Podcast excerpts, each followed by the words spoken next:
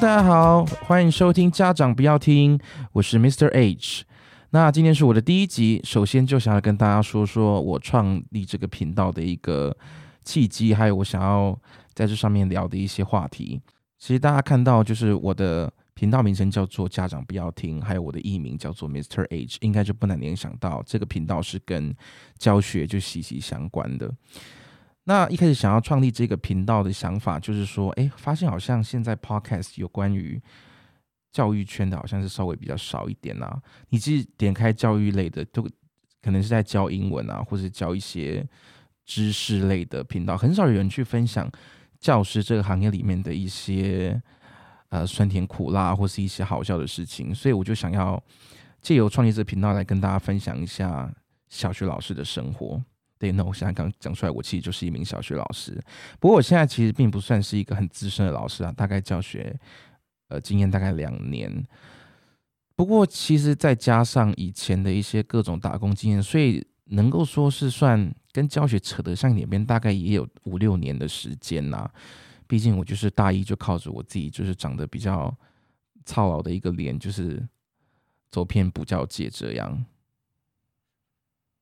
那其实还有另外一个原因，就是我大概前几次的时候，也有跟另外一位 podcaster 朋友，呃，就是录了一集 podcast。然后当天我去到现场的时候，他就看着我，大概从头到尾打量了一遍，他就看着我说：“你怎么穿的这么像小学老师？”此时此刻的我就觉得晴天霹雳，哎，我想说，怎么会有人用长得像小学老师来形容一个人的穿着？那当他讲完这句话的时候，我就想说，那请问一下，这个形容词到底是褒还是贬？穿的像小学老师，那所以我就开始思考，其实会不会大家对小学老师都有一个很 很既定的一个印象跟一个框架，就是说小学老师应该是长得一个特定的模样。当然也不是说就是大家小学老师走出来可能都是带着。呃，金色细框眼镜啊，或者是穿着套装啊，很正式的打扮，也不是这样说。可是大家可能就对于老师的形象是有一个特定的一个印象。那或者就是说，我们在这样的职场上长久以来就发展成我们会有具备这样的气质。但当下真的是让我思考了很久，我想说我是不是应该开始穿。改变我的穿搭，就但我要让别人看不出我是小学老师的小学老师。然后再来就是，其实我们常会跟一些非教师的朋友们聊到我们教学现场的一些事情，然后可能就会有对于我们的教学生活有一些些些许的一些小小的抱怨。然后这时候你就会发现，这些朋友他们都没有教过书，可他们就会发散发出圣人的光芒，然后告诉我说：“天哪，你真的真的。”要有爱心，因为现在的小孩真的需要很多的关注跟爱心，千万小心不要伤害到孩子幼小的心灵，知道吗？教育就是要有爱。然后其实我就很想要说，大家都忘记一个事实，就是其实老师也是人呢，我们有各种七情六欲啊，然后各种喜怒哀乐啊，各种的情绪跟各种的需求啊，他好像把老师太过于神格化，觉得我们不能够对。我们的学生对我们的工作任何的一个负面的感受，但其实呢，我觉得任何样的感受跟想法都是很正常的，就是你会有这样的情绪，都是有原因的啊。那所以其实我觉得能够上来这边跟大家讲讲我们真正的心里话，其实也可以让大家就是一窥就是教师的生活这样。其实除了穿搭跟气质这件事之外，他好像对于老师这件事情。当老师或是教学这件事，有一个特定的一个刻板印象，就是说，哎，老师的人格特质基本上就是要很有爱啊，或者是很温柔啊之类的。像前一阵子啊，我在 LINE 上面就偶然看到了一个新闻，我但我不知道是真的还是假的，因为大家毕竟知道，就 LINE 群组里面长辈很喜欢发一些假新闻或者假消息，里面就是拍着一个。一位阿伯，然后就是穿着很休闲，然后在某一个知名的旅游景点玩耍。然后呢，标题就是某校校长不好好办学，却在知名游乐景点游玩。然后就想说，请问一下，这个行为到底出了什么错误？就是大家好像觉得说，老师就是整个假日都要想着自己的学生，更要怎么准备呢？把自己的。啊，课堂变得很有趣啊，或是就是把时间花在备课上，就是没有假日可言的一个生活，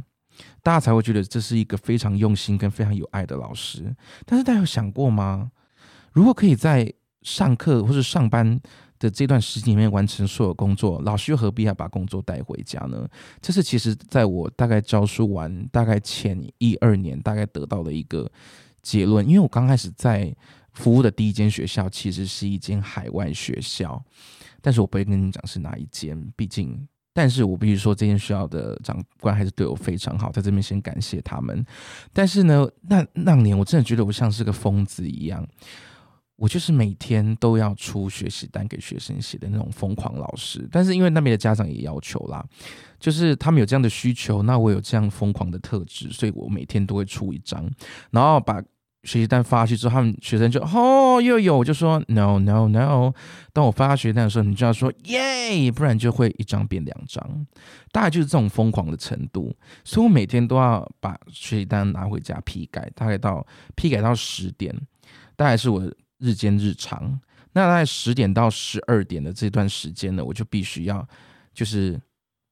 出明天要使用的 PPT 跟学习单。教书第一年，我的我就是觉得说，哦，我要当天啊，我要当一个就是有都要有自己的一套的老师，就是我摒弃所有的电子书啊，或是厂商提供的东西，我觉得这些东西都不 OK。然后其实就花了非常多时间在做备课这个动作，当然这是非常认真，我非常。在我看到我前一两年的工作成果，我其实是觉得很有成就感。但其实回过头来想，就是当我把一天所有的时间都花在教学上，我是不是有点忘记我自己是谁了？我会觉得，当我没有时间去体验生活、去了解外面的世界在干嘛的时候，是不是当我有一天我没有再经历这些新的经验的时候，我会变成一个枯燥乏味的老师？所以这件事情啊，就在我工作的一年到一年呢，我工作教书第一年之后，我就开始想通了这个道理。所以我其实每天就是在工作时间，我就是非常步子就毛起来改，因为大概，那其实我现在就是会非常认真、跟仔细、跟快速的把学生的东西改完。这个快速不是说我就是都没有改，但是我就是非常聚精会神的批改他们的文章啊、句子之类的。那除了这个老师要全心的投入教学工作这样的形象之外呢，我其实还对另外一件事情就是觉得深受其扰。那由于我就是自从执教以来呢的两间学校，大概都是属于私立的或是贵族学校的这种类型啦。那其实很多人就会问我说：“那你如果对于教学有这么有那么？”大的热忱啊，或者你很喜欢教学，为什么不到偏乡去教书？你不觉得这样对于社会的贡献是比较大的吗？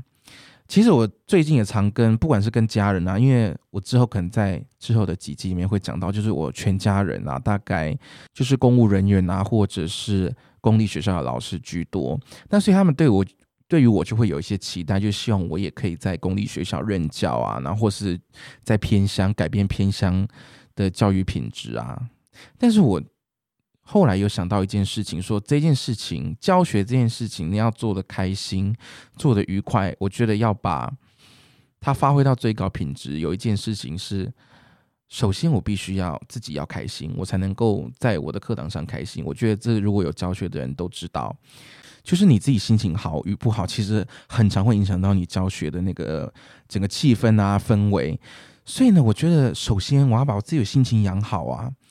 因为我就是一个说实在是有有一点虚华的人，所以偏向的生活对我来说，教学上是愉快的，但是我就觉得我没有自己的生活啊，我总不能每天为了一个。逛一个百货公司，或是周年庆呢，我就骑车下山，然后刮风下雨的，然后这边骑山路转来转去，然后只为了逛一间百货公司，不可能啊！搞不好你寄个网购还寄不到。所以我在此呢，对所有呢服务偏向的老师感到深深的敬佩，因为我就是一个物质生活需求非常大的人。我觉得偏向的孩子其实蛮可爱的，我也觉得很喜欢他们。但是呢，我试图要在偏乡教书的话，我真的 Oh my。God，真的是要了我的命！我有一份工作经验是在某一个算还不到偏乡哦，基本上它可能是在教育优先区啦。那教育优先区这个名词，大家可以去稍微查一下。就它的界定标准上，除了位处的区域之外，还有很多是相关跟学生的组成是有关系的。那但是这间学校呢，基本上是偏在这个县市的外围，就是基本上已经非常是靠近边缘，就是你出去就是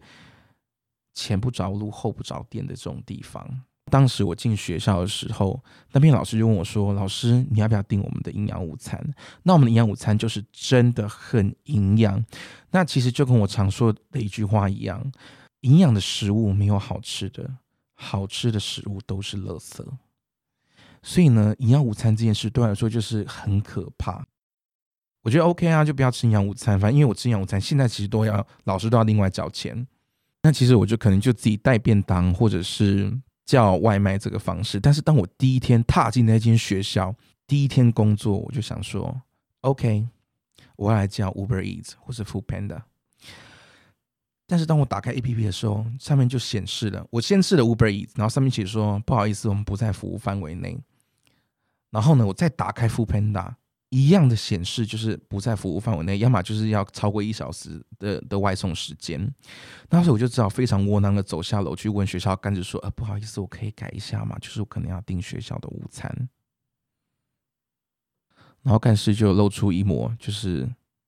微笑，然后跟那个眼神就是说：“看吧，我早就跟你说了，可能要订，因为我们这边很难买东西。”但是他没有说出来啊，但我觉得这就是他潜台词。然后说：“好好，那明天再跟我跟我讲那个。”午餐费这样，所以我就走进了他们的午餐库房。那个那间教室叫午餐库房，总之就是科任老师都会去那边吃午餐。那我第一天看到那个午餐，我真的打开，我真的很想哭。一个礼拜还有一天舒适日，Oh my god！我跟你讲，我觉得最害怕公立学校就是有舒适日这一件事情。我本身是对蔬菜是没有什么样的一个恨意或是疑问啦。这我在未来可能也会跟大家就是聊到，在我漫长十年的求学生涯当中，我大概有一半以上都在一间佛教学校里面度过，所以我基本上前三年国中我坚持不要晚自习，并不是我多讨厌学校哦，是因为要吃素吃到晚上，我非常的抗拒这件事情。但是到了高中没办法，我们就强制一定要晚自习，所以我就是那一年，我整个像气球一样。因为我在在学校吃完素食的晚餐之后，回家之后会再把我们家的饭菜，就是我爸妈会留饭菜在桌上，我整个直接再把他们晚餐吃的饭菜当做我的宵夜。基本上我宵夜量就是另外一个正餐，因为有鱼有肉，我甚至会吃一整尾鱼 for 宵夜。所以我那天整个就是胖的不像话，很吓人。言而总之呢，我们就是扯开话题非常多。大概前面讲的几个，我想要想要成立这个频道的一个的一个初衷啦，就是想要跟大家分享一下老师的生活。那因为我个人的教学经验上，就是偏向小学老师这样的经验，然后再加上我以前呢是在哦，这个很有趣，就是我以前在大学的时候。我的打工基本上都是教成人美语，就线上家教，就大家可以看到，就是拿着一个耳机，然后跟你上课那种老师。我大学的时候就是做那种工作，然后还有另外几份工作呢，其实都是成人家教，可能教检定考啊之类的。但是我其实大学时候修的是教小学的教程，然后毕业之后也是在小学实习。那基本上我的教学经验就是大概在语言教学跟担任小学老师这一段的经验，所以我大概。主要会 focus 在这一点，那我也会请很多我其他的一些当老师的朋友，也在当小学老师啊，或是中学老师，或是幼教老师的朋友来跟大家分享一下，在不同阶段的一个教学的老师呢的生活是什么样的，有什么样的不一样的差异。那包括像小学，其实涵盖了六年六个年段，其实这个孩子的成长是很大的，所以我相信教低中高。年段的老师其实都有非常不一样的教学经验。那除了在这这样，除了语言教学啊，跟在小学或是中学或是体制内的学校之外，其实呢，现在也可以发现，我常常会走出去发现，现在人人都在当老师，因为实在只要你想学的，你都可以找到一个老师去教他教这个东西。包括现在就是非常红的健身教练，我大概人生经历不好几任健身教练，但其实我并不是一个就是身材顶好的人啦。但就是很喜欢花冤枉钱去减肥，也不能说冤枉钱，其实他们都有给我一些效果，只是他们帮我减的速度比不上我就是回胖的一个速度啦。我整个人放弃的程度大概就是狂吃，然后完全不运动的那一种，所以我胖回来的都会稍微比其他健身的人再快一点点。好，那除了健身教练之外，其实我身旁很多朋友是教不一样的啊，例如是舞蹈啊，然后或者是钢琴啊，或是其实还有很多非常不同的。只要现在你只要你想学，都可以找到一个老师来教，甚至包含一些就是闺房式，你现在也可以找到一些老师来教。不过这方面的经验我比较少，我是没有去上那类相关的课程，所以可能要请到那个领域的老师，我相信会非常精彩，但是可能没办法，可能要等我亲自去上那样的课之后，才能请他来上我的节目来跟大家分享一下。那总之呢，我这个频道的所有的主题就是围绕着教学相关，跟教育相关。那我相信这样其实跟这个话题跟大家其实都能够非常的有共鸣，因为大家一定都上过学吧。基本上你一定上过九年的学，因为这是基本基本义务教育。那如果你稍微是年轻一点的观众朋友的话，你可能有经历过十二年国教，所以我相信你们对于学校生活都有非常非常多的一个经验跟体验，或是你脑中都有对老师的某一样的特定的想法或是概念，可以在我的频道中就是得到一个印证，说哎，我们认识老师到底是不是这样？那也非常欢迎各位听众朋友呢，可以在下面留言告诉我你想要听什么样的话题哦。好，那我今天的节目大家就到这边，大家拜拜。